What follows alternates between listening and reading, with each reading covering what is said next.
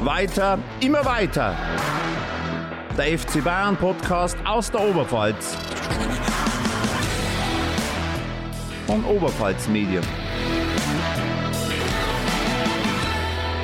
Pellegrino gegen Kahn. Kahn, die Bayern! Die Bayern! Mein Gott, Fabian, weißt du das noch? Natürlich, wer weiß das nicht? 2001, Mailand, San Siro Stadion, Bayern München gegen den FC Valencia. Oliver Kahn hält den entscheidenden Elfmeter im Champions League Finale. Und das sage ich dir, das war alles nicht möglich ohne die Finalniederlage von 1999. Die Bayern hatten da so viele Spieler, die haben ihre Gesundheit und ihre ganze sportliche Zukunft aufs Spiel gesetzt, um diese Finalpleite wieder gut zu machen. Und das ist so typisch für diesen Verein. Alles hängt mit allem zusammen. Das sind Geschichten, die schreibt nur der Fußball und wir werden sie erzählen. Willkommen bei Weiter immer weiter, dem FC Bayern Podcast aus der Oberpfalz. Mein Name ist Fabian Leb. Ich bin hier seit mittlerweile acht Jahren bei Oberpfalz Medien als Sportredakteur angestellt und beschäftige mich daher schon von Berufswegen mit diesem glorreichsten Verein Bayerns, Deutschlands, Europas und, ja doch, man muss es so sagen, der ganzen Welt. Mein Name ist Thomas Wiebel. Ich bin jetzt seit ja, etwas mehr als vier Jahren bei Oberpfalz Medien tätig im Digitalbereich, also O-Netz, Apps und Co. Und wie man vielleicht meinem Akzent oder auch meinem nicht vorhandenen Akzent anhört, ich bin kein Oberpfälzer. Ich komme aus der wunderbaren Landeshauptstadt München, genau wie der FC Bayern. Also während der Thomas Zurgroster ist, oder wie man bei uns sagt, ähm, ja, bin ich hier praktisch ein waschechter Oberpfälzer, der sich mit dem FC Bayern beschäftigt. Ich komme ja aus dem Kern, aus Neusorg stamme ich und äh, bin über äh, Marktredwitz, Weiden und Naburg, also ich habe mal den kompletten Bezirk fast durch inzwischen. Ist ja quasi ein Kosmopolit. Ein Kosmopfälzer und äh, ja, wir beschäftigen uns mit dem FC Bayern in diesem Podcast. Wir beschäftigen uns mit der Geschichte des ruhmreichsten Clubs Deutschlands, der Welt des FC Bayern. Und warum machen wir das? Das ist eine gute Frage. Warum, warum beschäftigen wir uns mit dem FC Bayern? Wir beide, wir beide pflegen eine, ja, eine sehr komplizierte Beziehung zu diesem Verein. Und bei mir kann ich nur sagen, mich begleitet der FC Bayern seit, seit, seit ja, eigentlich seit der Pampers-Zeit. Ähm, aus familiären Banden bin ich mit diesem Verein groß geworden und während ich mich in kindlichen Zeiten äh, schon ja intensiv mit diesem Verein auseinandergesetzt habe, wollen wir diese Beziehung, die wir zu diesem Verein pflegen, jetzt in diesem Podcast aufarbeiten. Aber das wollen wir nicht äh, nur in einem Dialog machen und es soll hier keine Selbsthilfegruppe für gescheiterte Bayern-Fans sein, sondern äh, nein, ähm, wir wollen euch euch, und das sind in diesem Fall die Fans des FC Bayern in der Oberpfalz, wir wollen euch mit ins Boot holen. Wir laden euch ein, diskutiert mit uns über den FC Bayern. Wir wollen das Ganze hier fernab des Tagesgeschäfts machen. Also, äh, wenn der FC Bayern gegen Frankfurt verliert, gut, dann ist das mal hier eine, eine Randnotiz. Wenn der FC Bayern die Champions League gewinnt, dann wird es vielleicht mal ein Thema. Vielleicht sind wir da wieder äh, schneller dabei, als uns jetzt äh, wir uns das vorstellen können. Aber nein, wir wollen uns mit der Geschichte beschäftigen, des FC Bayern, mit dieser ruhmreichen Geschichte, der aber auch von ja nicht nur immer steil bergauf ging, diese Geschichte. Und ähm, wir werden also, so ist der Plan zumindest, wir wollen uns pro Folge ein Schwerpunktthema vornehmen. Das kann sein, das können natürlich die großen Titel sein, die Champions League-Siege 2013, 2001 oder in den 70er Jahren. Das können die historische Meisterschaften sein, besonders dramatische Meisterschaften. Aber es soll auch in die Tiefe gehen. Apropos dramatische Meisterschaften, dir ist klar, was ich hier trage? Ja, ich sehe es. Das ist ein, ein, ein, ein, ein historisches Stück Stoff, das du da anhast. Das ist, wann ist das? 90er? Zu Anfang, Anfang der 2000er? Wir waren gerade bei historischen Meisterschaften. Genau. Also es dürfte so, so die 2000er Generation sein, oder? 2000, 2001. Dieses Trikot, das du dort mit stolz geschwellter Brust vor dem Aufnahmegerät sitzend trägst. Ja, man muss sich da ein bisschen in Stimmung bringen. Ja, genau. Ich, Das ist so die FC Bayern-Zeit, so meiner, ja, meiner jungen Erwachsenenzeit, als, als vielleicht meine Bindung da am, am stärksten war. aber wir wollen die Fans ins Boot holen. Wir wollen euch einladen. Diskutiert mit uns diese Themen, diese Schwerpunkte, die wir immer vorstellen werden, dann womit beschäftigen wir uns in der nächsten, in der nächsten äh, Folge? Wer beschäftigt sich mit der jüdischen Vergangenheit des FC Bayern? Der FC Bayern im Dritten Reich. Wer beschäftigt sich mit der Person Uli Hoeneß, mit der Person Gerd Müller, mit der Person ähm, Franz Beckenbauer? Wer war dabei bei Spielen wie eines, das es gab im Mai 1999? Oh, bei au, einer au, au. Nachspielzeit-Niederlage gegen Manchester United. Wer war bei anderen Spielen dabei? Wer, wer kann erzählen, wie es 2001 war im Stadion in Mailand, als Oliver Kahn diesen letzten Elfmeter gehalten hat? Wir wollen wirklich mit euch reden. Wir wollen euch zu Wort kommen lassen. Wir wollen vielleicht ein Stück weit von euch lernen. Erzählt uns eure Geschichten, erzählt uns eure Geschichten zum FC Bayern. Schreibt uns podcast.onetz.de. Das wäre die E-Mail-Adresse. Okay, und bevor wir jetzt ins Detail gehen, gehen wir kurz in die Werbung. Ja, servus Fabi, was hast denn du da für einen Pulli an? Was steht denn da drauf? Kannst du das nicht lesen? Lies doch mal vor. Es ist Oberpfälzer Dialekt, oder? Das ist so eine, so eine komische Mischung aus Niederbayerisch, Österreichisch, Tschechisch und Fränkisch. Das ist reinstes Oberpfälzisch und klar verständlich. Moment, ich versuch's einmal vorzulesen. Äh, Du sagst mir dann bestimmt. Du, Dadiat, Ada, Niat. Alles klar.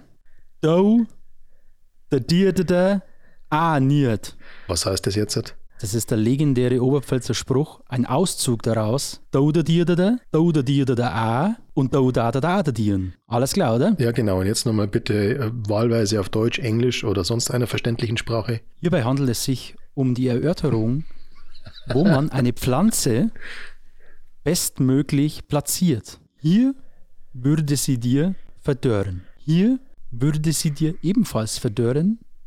Und hier würde sie dir auch verdörren. Gar nicht so schwer, oder? Ähm, Gar nicht so schwer. Werde ich meinen Lebtag nicht aussprechen können, aber gar nicht so schwer.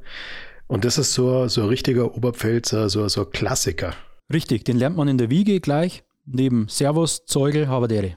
Diesen Oberpfälzer Spruch und weitere traditionelle Oberpfälzer Aussprüche gibt's ab 18. März 2021 auf Hoodies, auf T-Shirts, auf Crewnecks zu beziehen über www.oberpfalzverbunden.de. Willkommen zurück. Das eigentliche Thema der heutigen Folge ist, dass wir versuchen wollen zu ergründen bzw. uns zu erklären, wie wir eigentlich zum FC Bayern gekommen sind. Doch bevor wir zu diesem Thema kommen, wollen wir auf ein regelmäßiges Format zu sprechen kommen, das wir gerne in jeder Podcast-Folge machen wollen, nämlich Wer hat's gesagt? Der FC Bayern ist in seiner ruhmreichen Geschichte reich an, an, an Figuren, an Menschen, die denkwürdige Zitate geprägt haben. Und ähm, das erste Zitat, das wir heute gerne bringen würden, wäre folgendes. Das ist gefühlt schon 200 Jahre her, aber ich kann mich noch ganz gut erinnern.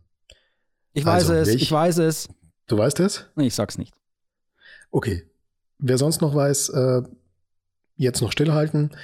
Nach dem eigentlichen Thema kommen wir nochmal drauf zu sprechen. Dann lösen wir das auf, welche FC Bayern-Legende hier sich 200 Jahre zurückerinnert hat. Okay, Fabian, ich würde sagen, dann legen wir los mit dem eigentlichen Thema. Ganz konkret, wie bist du zum FC Bayern gekommen und warum ist dieser Beziehungsstatus mittlerweile ein bisschen kompliziert oder zumindest komplizierter, als es in früheren Zeiten war? Also ganz ehrlich, wie genau ich zum FC Bayern gekommen bin, ich kann das nicht an einem Tag, an einem Spiel, an einem Stadionbesuch festmachen. Ich bin zum FC Bayern ganz einfach über meine Familie gekommen. Mein, meine Eltern sind fußballverrückt, meine Familie ist fußballverrückt, meine Mutter ist, ja, ich glaube, ich habe eine Ultramutter. Also die, Die steht dann immer so in der Südkurve. oder? Nein, das nicht, aber, aber sie, ist echt ein Hardcore-Bayern-Fan. Also äh, sie fährt jetzt nicht ständig ins Stadion, aber, aber bei jedem Spiel vorm, vorm, vorm Fernseher mitfiebern und äh, sie ist halt so ein typischer Fan. Bayern, alles ist Bayern, alles ist toll, alles ist super, alles ist grandios. Der FC Bayern ist das Nonplusultra. Mein Vater dagegen ist etwas nüchterner, ein bayerischer Fußballfan würde ich es nennen und Das heißt, der schaut auch, wenn, keine Ahnung, wenn der erste der FC kennt, Nürnberg auch spielt. den, der kennt auch den ersten FC Nürnberg, während meine Mutter sagt, nö, die gibt's nicht. Und Ja gut, Ja. in München gibt es ja auch keinen anderen Fußballverein. nein, gibt's ist- auch nicht. Nein.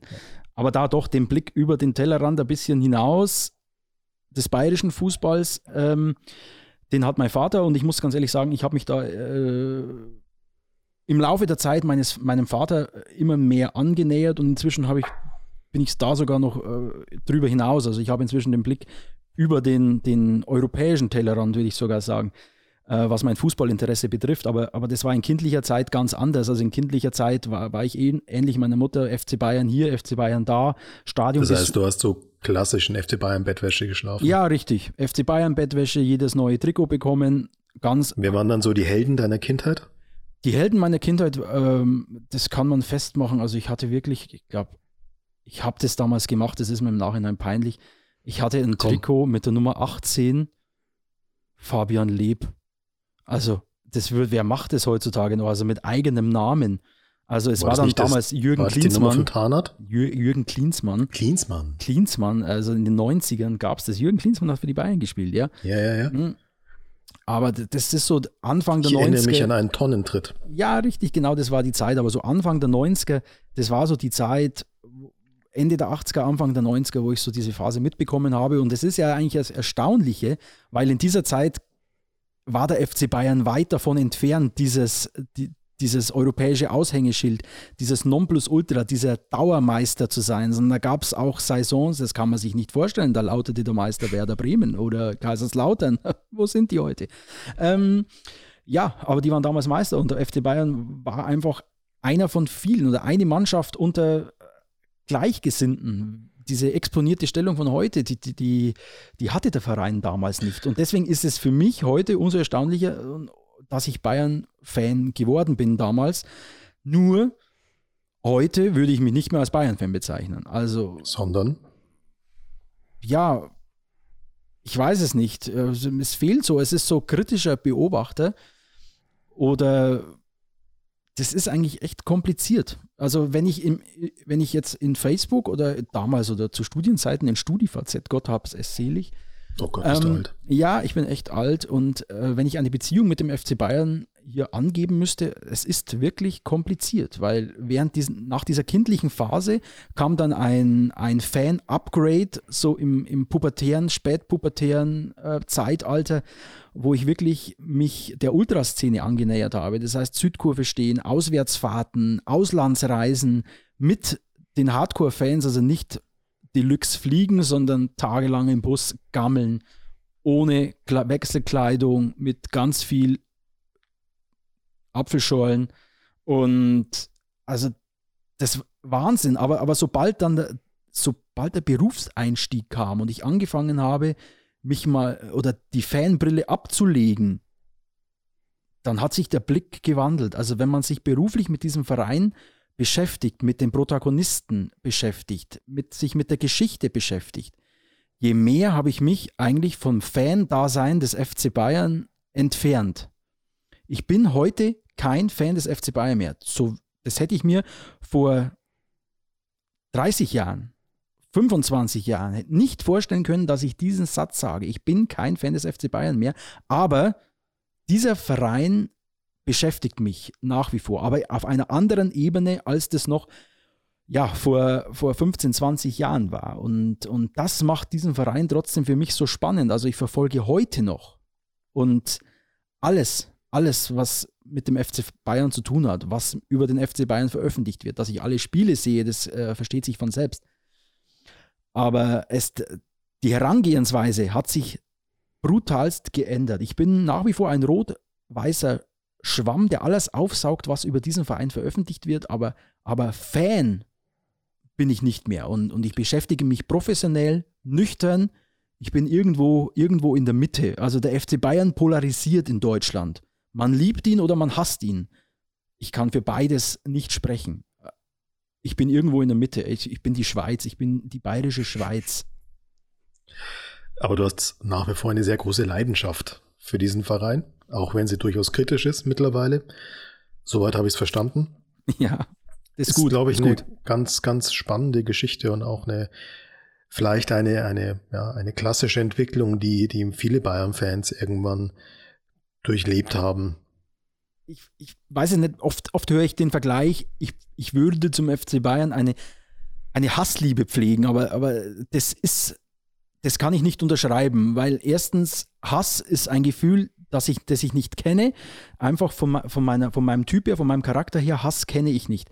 Ich empfinde keinen Hass, wenn mich etwas nicht interessiert, wenn mich ein Sachverhalt nicht berührt, nicht tangiert, wenn mich irgendwas mit, äh, wenn ich mit irgendwas nicht einverstanden bin, dann, dann blende ich das aus, dann ignoriere ich das, dann beschäftige ich mich damit nicht. Und Liebe ist ein, ein, ein Gefühl, das ich rein beschränkt auf die Familie habe. Also, also Frau, Kinder, Eltern, Geschwister, ja, aber in Bezug auf Sport, Fußball, nein. Würdest du deine Beziehung, wie würdest du die charakterisieren? Ist es Liebe? Ist es Fan? Es ist kompliziert. Kenne ich irgendwo. Ja, ist jetzt ich. nicht besonders kreativ. Du hast ja das Gleiche gesagt. Äh, dennoch stimmt's. Das war bei mir ein Stück weit eigentlich ja, nicht ganz unähnlich von der Entwicklung mit ein bisschen anderen Vorzeichen. Ähm, kann nur sagen, ja, bin ich ein Erfolgsfan? Bei mir ist es genauso wie bei dir. Zu der Zeit, als ich zum Verein kam, stand der FC Bayern nicht unbedingt synonym für Erfolg. Ich habe es mal versucht zu rekonstruieren. Das erste Mal, dass mich damals mein Papa zusammen mit meinem Opa mit ins Olympiastadion genommen hat. Das muss im November 1988 gewesen sein. Ein 2 0 gegen den ersten FC Köln. Amtierender Meister war zu der Zeit Werder Bremen. Ohne, ohne Nachschauen. Natürlich.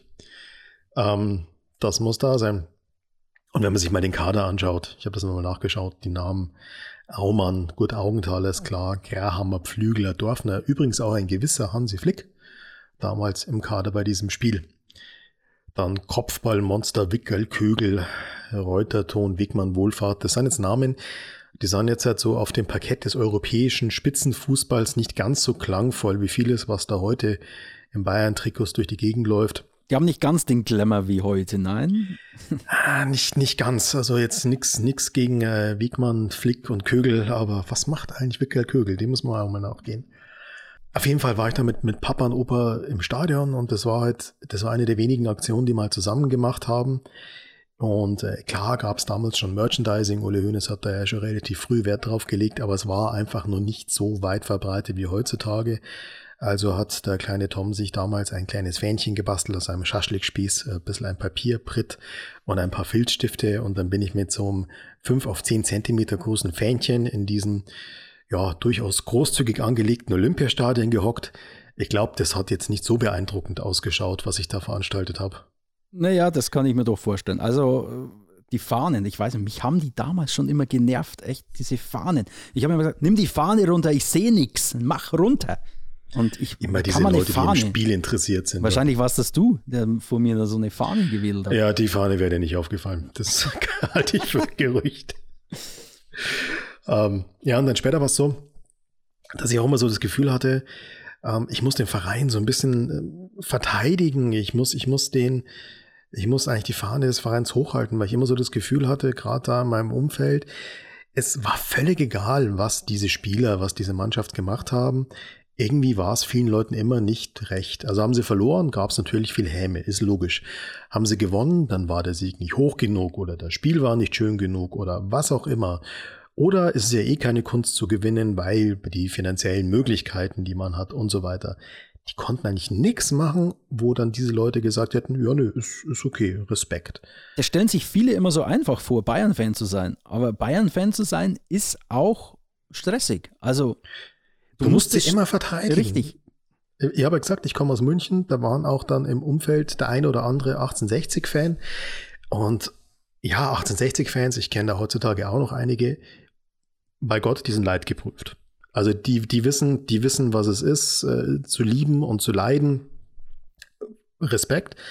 In meiner Kindheit war es aber so, dass das dann, das waren halt dann irgendwie alte schnauzbärtige Männer, also alt, wahrscheinlich ungefähr so alt wie ich jetzt, aber aus kindlicher Perspektive halt wahnsinnig alt, die mir dann immer erklärt haben, dass bei 60 da spielen wenigstens noch richtige Münchner, bei 60 da spielen richtige Bayern oder 60 hat viel mehr Tradition, weil 1860 ist ja schon im Namen. Es hat eine Weile gedauert. Ich glaube, da gab es eine Wikipedia schon, als ich da nachgeschaut habe, wann denn die Fußballabteilung des TSV 1860 gegründet wurde. Weißt du's? Ja, ich glaube nicht so viel früher als der FC Bayern, weil ich glaube, also das, nicht 1860. Das müsste im Sommer 1899 gewesen sein. Also so oh, kurz sind sie viel Jahr. älter. Ja, Wahnsinn, ein halbes Jahr brutal. Aber das ist, der- das ist komisch. Ich glaube, du kannst es als, als, als Münchner, du kannst es be bejahen. Ich glaube, München ist blau. So hart es klingt, oder? Jein, jein. Ähm, ich glaube, es ist andersrum. Ich glaube, der FC Bayern hat natürlich mehr Fans aus dem Umland. Muss man mal schauen beim Spieltag, was für Kennzeichen da stehen.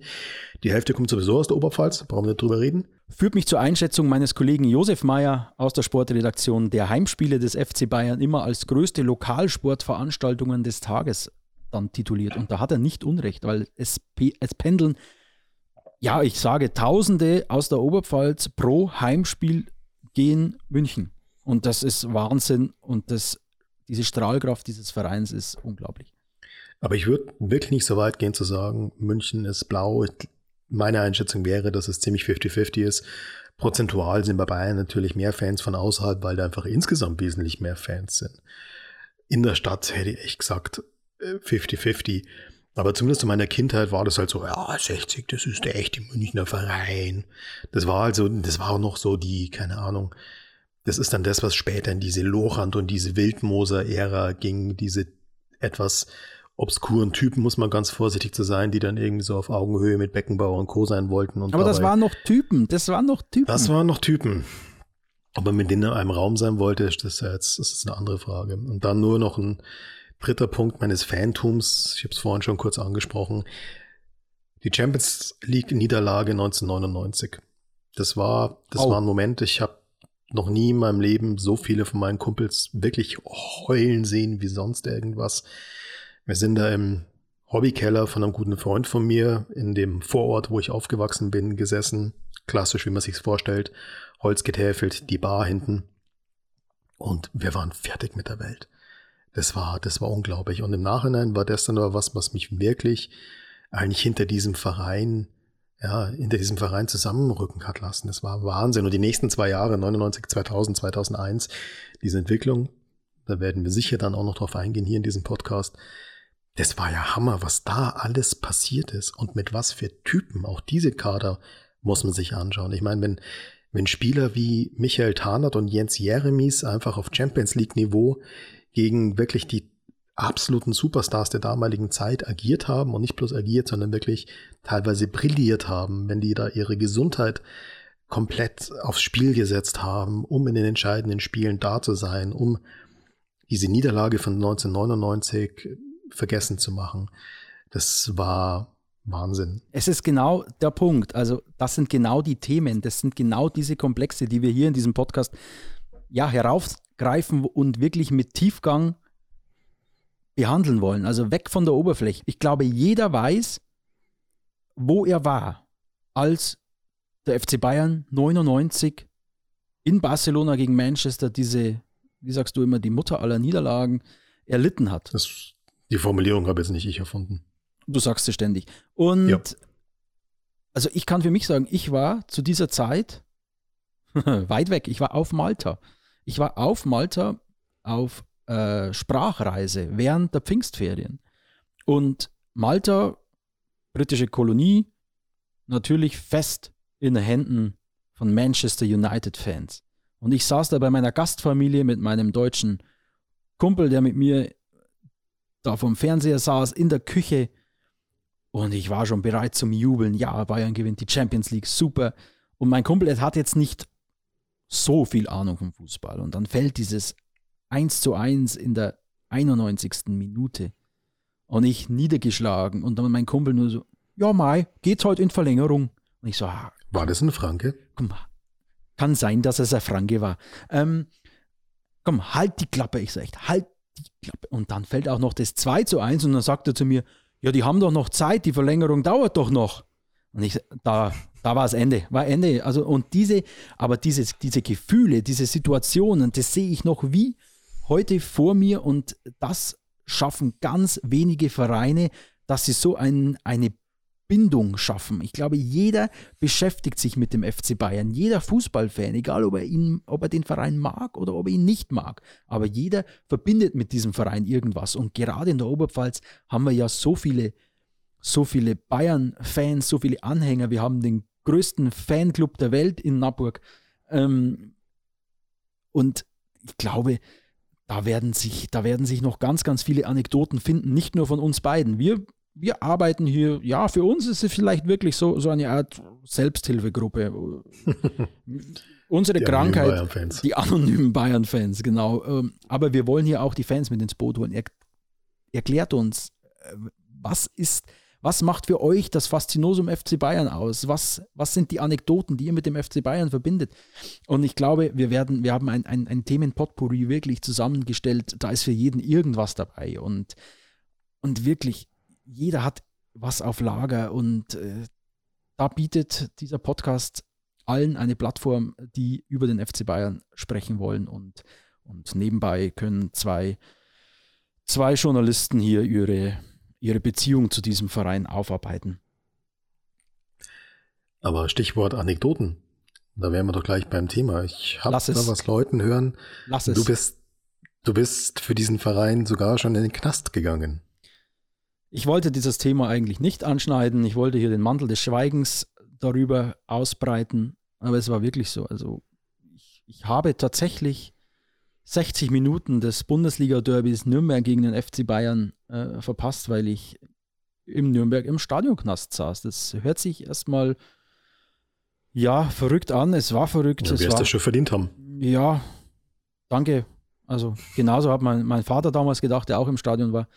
Nee, also da muss ich echt ein bisschen ausholen. Es, es, es war so die Phase dieser, dieses Hardcore-Fan-Daseins. Also wir sind vom Heimatort aus mit dem Zug nach Nürnberg gereist, vier Kumpels und ich, und haben dann auf der Fahrt sicherlich die ein oder andere Apfelschorle zu uns genommen.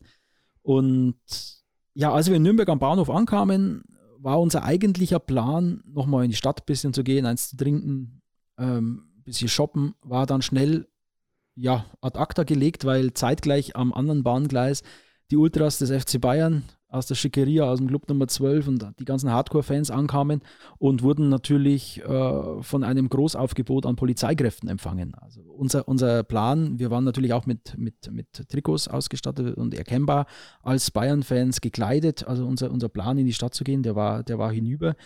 Wir wurden in einem Schlauch aus Hundertschaften von Polizisten mit allen Bayern-Fans zum Stadion, vom Bahnhof zum Stadion geleitet, also in der S-Bahn und, und dort kurz vorm Stadion angekommen in einer Unterführung stand der Capo, damals der Vorsänger, stand im Weg und hat die kompletten Bayern-Fans angehalten. Stopp In der Unterführung.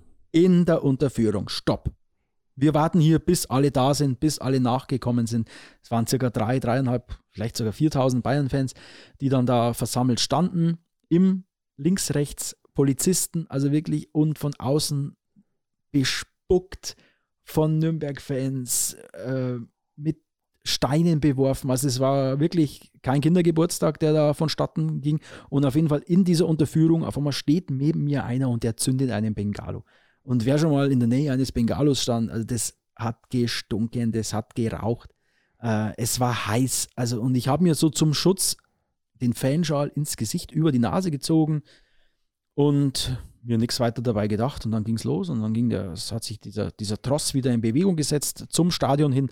Und ich ging dann, ja, ich stand an der Reihe an diesem, an diesem Drehkreuz, entwerte meine Karte, mach einen Schritt durchs Drehkreuz und höre nur der und ja, genau der. Zack, kamen von links, von rechts zwei Polizisten, haben mich gegen so einen Bauzaun gedrückt, Hände auf dem Rücken, mit Kabelbinder gefesselt. Zwei Minuten später saß ich in einem, ja, in einem Polizeibus und irgendwann habe ich mich mal gefangen und sage noch so, ja, was geht denn hier ab? Äh, was habe ich denn verbrochen? Was macht ihr denn mit mir? Und der Polizist schaut mich nur so an und sagt, ja, Sie haben gegen das Vermummungsgesetz verstoßen. Dann sage ich, ach wirklich? Ja. Ja, und dann hat es mir, hat's mir geleuchtet. Also in dieser Zeit, in dieser Unterführung, haben die Polizisten von außen Kameras in, in diese Unterführung an, an so Greifarmen reingehalten und haben halt dann aufgezeichnet, wie ich mir diesen Schal ins Gesicht gezogen habe. Und ja, und damit habe ich es gegen das Vermummungsgesetz verstoßen. Ich kam dann tatsächlich, ich kam in den, in den Stadionknast. Ich war der nüchternste. In Das diesem, heißt was.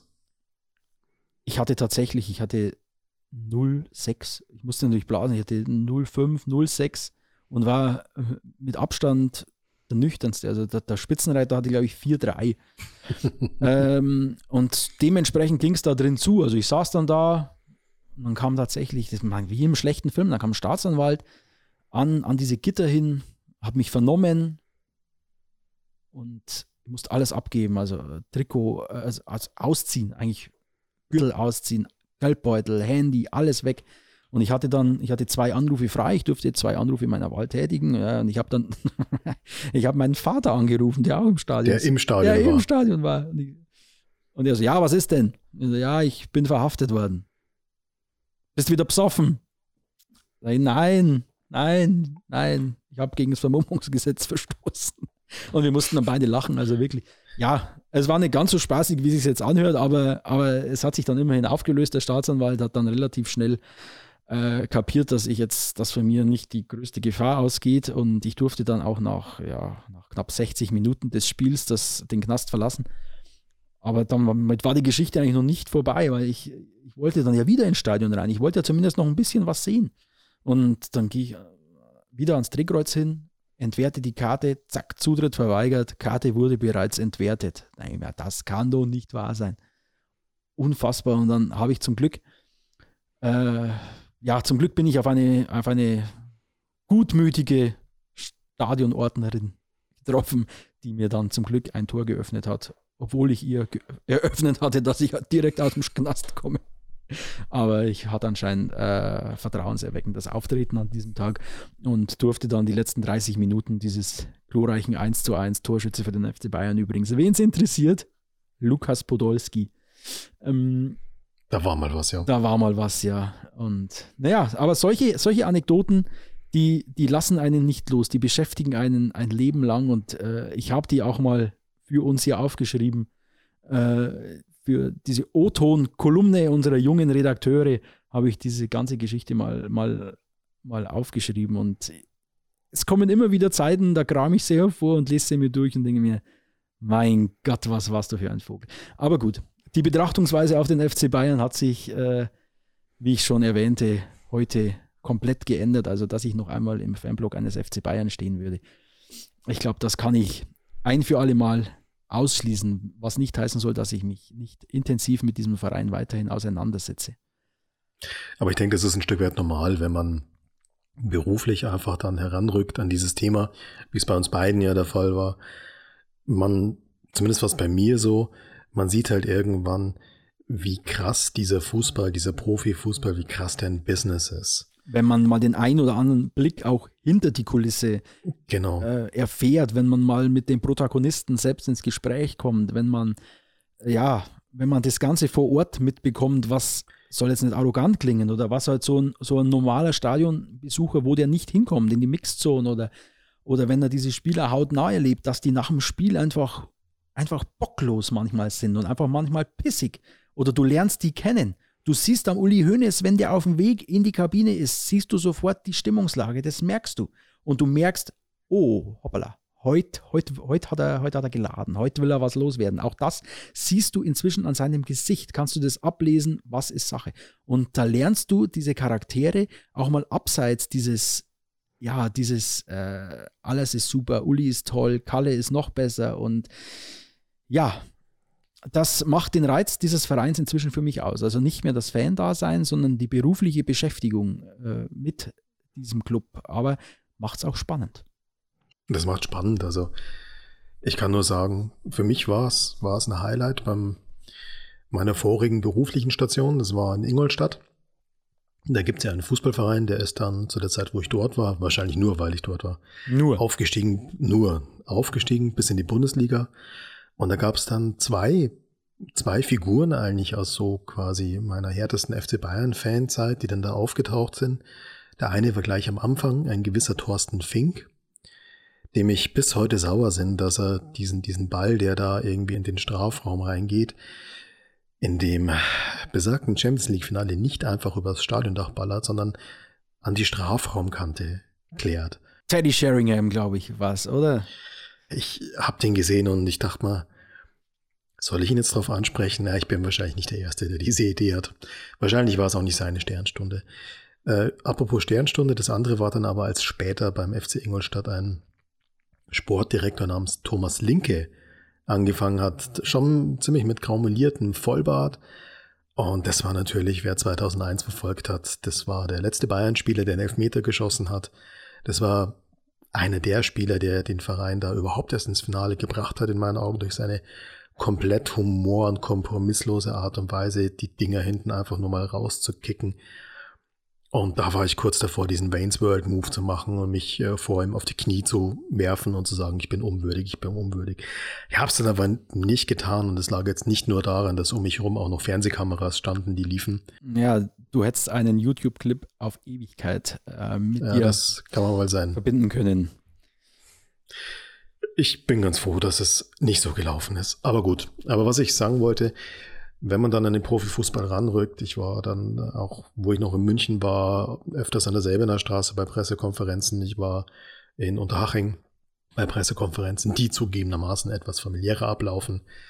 Ich war dann in Ingolstadt natürlich äh, sehr nah dran an diesem ganzen Thema und man sieht halt schon einfach, wie sehr das auch ein Produkt ist. Und was ich am schockierendsten fand, war, wie viele Spieler es auch gibt, für die das halt auch nicht mit Leidenschaft verbunden ist, sondern für die das Berechnen des Kalküles, die, wenn sie mal gut spielen, sich auch nicht freuen, dass sie jetzt der Mannschaft geholfen haben, sondern die sich jetzt ausrechnen, wie sich ihr Marktwert jetzt entwickelt hat durch diese Performance. Und das war dann schon ein Stück weit auch ein bisschen ja, ähm, augenöffnend. Aber das ist ja dieses, dieses Phänomen FC Bayern. Äh, das, das macht es ja aus, dass einer der Hauptprotagonisten, wenn der Mu sagt oder Mäh sagt, das hat ein, ein Echo, zieht das nach sich. Das merkt man aktuell. Wir wollen jetzt das Tagesgeschäft nicht so sehr in diesem Podcast einbinden, aber das merkt man, wenn, ein, wenn sich ein, wenn sich ein Karl-Heinz Rummenigge über, über Impfpriorisierung äußert, wenn sich ein, wenn sich ein, ein, ein Hansi Flick mit Karl Lauterbach anlegt, was das für Wellen schlägt, diese Wucht, die hat. Aber sag mal, du hast doch das Rummenigge-Interview, das hast du noch ganz gut im Kopf. Ja, also. Was hat er denn eigentlich gesagt? Da, da, kommt dann vielleicht der alte Fan durch, ich weiß es nicht, aber, aber in, diesem, in diesem Fall muss ich, muss ich Karl Rummenigge etwas in Schutz nehmen. Also, er hat nicht gesagt, Profifußballer sollen vor anderen berechtigten Menschen geimpft werden. Das wurde, und das ist leider ein, ein, ein Phänomen unserer, unserer populistischen und sehr polarisierenden Welt, auch dank äh, des Aufkommens von, von, von Social Media, ist es für mich ein Phänomen, dass dieses dass das aus einem Zitat gemacht wurde, das er so nicht getätigt hat. Er hat gesagt, wenn alle, die geimpft werden müssen, geimpft sind und dann geht es an die, die zweifeln, die nicht wissen, soll ich mich impfen lassen oder nicht, wenn es daran geht, die zu überzeugen, dann können Profifußballer, auch die Fußballer des FC Bayern, Vorbild sein, wenn die man sieht, oh, die lassen sich impfen, dann lasse ich mich auch impfen. Aber erst dann und nicht, bevor jetzt die 85-jährige Omi geimpft wird, sollen Fußballer geimpft werden. Das hat er nie gesagt. Das wurde daraus gemacht, auch aus einer gewissen Ecke, aber wurde das, wurde das so, äh, so weitergegeben und ist einfach falsch. Und da muss man ihn, das ist dann auch unsere Aufgabe, das ins richtige Licht zu rücken und äh, da diese, diese populistischen Sichtweisen oder, oder Thesen hier, hier nicht weiter nicht weiter zu tragen. Und äh, da wird in diesem Podcast wird auch Platz sein für solche Leute, für deren Äußerungen, für Uli Hoeneß, für Kalle Rummenigge, für Franz Beckenbauer. Und wenn ich jetzt kurz mal auf die, auf die Struktur schaue, wie wir uns das vorgestellt haben, also da, da steckt so viel drin. Wir wollen auch die politische Seite betrachten. Fußball und Politik die soziale Ader, das soziale Engagement der Ultras. Die Ultras sind nicht nur diese bösen Haut draufs, als die sie oft mal äh, dargestellt werden. Ähm, was machen eigentlich altgediente Stars? Ich glaube, du weißt, was Hansi Flügler macht gerade. Der ist, wenn ich es richtig im Hinterkopf habe und wenn es noch aktuell ist, quasi in die Hotellerie gegangen. Es gibt in Freising eine Pension äh, auf seinen Namen. Ich formuliere es mal höflich. Die Zimmer bestechen eher durch einen gewissen Retro-Schick, aber auf jeden Fall kann man da nächtigen beim Weltmeister. Das hat was von Brotzeitteller statt Fünf-Sterne-Menü. Also so ungefähr sieht das äh, für mich aus, wenn man sich die Bilder anschaut. Aber das ist auch ein Aspekt, was machen die heute? Und, und äh, da die größten Trainer des FC Bayern, wenn man sich das mal vor Augen führt, welche Koryphäen den FC Bayern schon trainiert haben, von, von Udo Lattek über Paul Czernay, Jupp Heinkes, Pep Guardiola, Ottmar Ein Hitz, gewisser Franz Beckenbauer war auch mal dabei. Franz, was er, ja, Maike Traschwitz Fußball, ne? Das ist Wahnsinn. Und ja, wir wollen den Fan in den Mittelpunkt rücken. Merchandising-Artikel, wer hat, wer verbindet mit welchem Trikot welche Geschichte, wer hat eine Schalsammlung zu Hause, solche Leute soll es geben. Ähm, und ich glaube, die Themen werden uns in den nächsten Wochen, Monaten, vielleicht auch Jahren nicht ausgehen. Aber da seid ihr gefordert. Ihr, die Fans des FC Bayern aus der Oberpfalz, ihr sollt hier mitmachen. Das soll eure Plattform werden, mit uns zusammen die Geschichte des FC Bayern aufzuarbeiten. Und bevor wir diese erste Folge über wer wir eigentlich sind und warum wir das machen, äh, beenden, glaube ich, Tom, bist du noch eine Auflösung schuldig. Na, du bist eine Auflösung schuldig. Du hast gesagt, Mist. du weißt es. Also, Mist. das Zitat war, das ist gefühlt schon 200 Jahre her, aber ich kann mich noch ganz gut erinnern. Na wer? Na wer? Der Kaiser. Der Franz. Wer sonst? Der Franz hat ungefähr, wenn es 100 signifikante FC Bayern Zitate gibt, 99 gehen auf sein Konto. Ich wollte gerade sagen, der wird immer ein ganz guter Tipp sein, wenn wir hier über Zitate sprechen. Der Franz Beckenbauer, abseits des Balls war es immer so ein bisschen schwierig. Ähm, aber gut, ganz so alt ist er dann zum Glück doch noch nicht. Das war die erste Folge weiter, immer weiter, der FC Bayern Podcast aus der Oberpfalz. Und es sollen noch viele weitere Episoden folgen und dann mit euch, den Fans des FC Bayern aus der Oberpfalz. Meldet euch unter podcast.onetz.de, kommt mit uns ins Gespräch, schreibt uns an und dann seid ihr hier demnächst zu Gast und diskutiert mit uns über den größten Verein, den umstrittensten Verein, den besten Verein, nennt es wie es wollt, Deutschland der Welt. Magst du vielleicht schon vorausblicken, was nächstes Mal das Thema sein wird? Es wurde heute schon mal angesprochen und Es wurde heute viel angesprochen. Kahn! Die Bayern! Okay, das muss reichen. Wir hören uns. Servus und bis zum nächsten Mal. Ciao. Ciao. Weiter, immer weiter. Der FC Bayern Podcast aus der Oberpfalz. Von Oberpfalz Medien.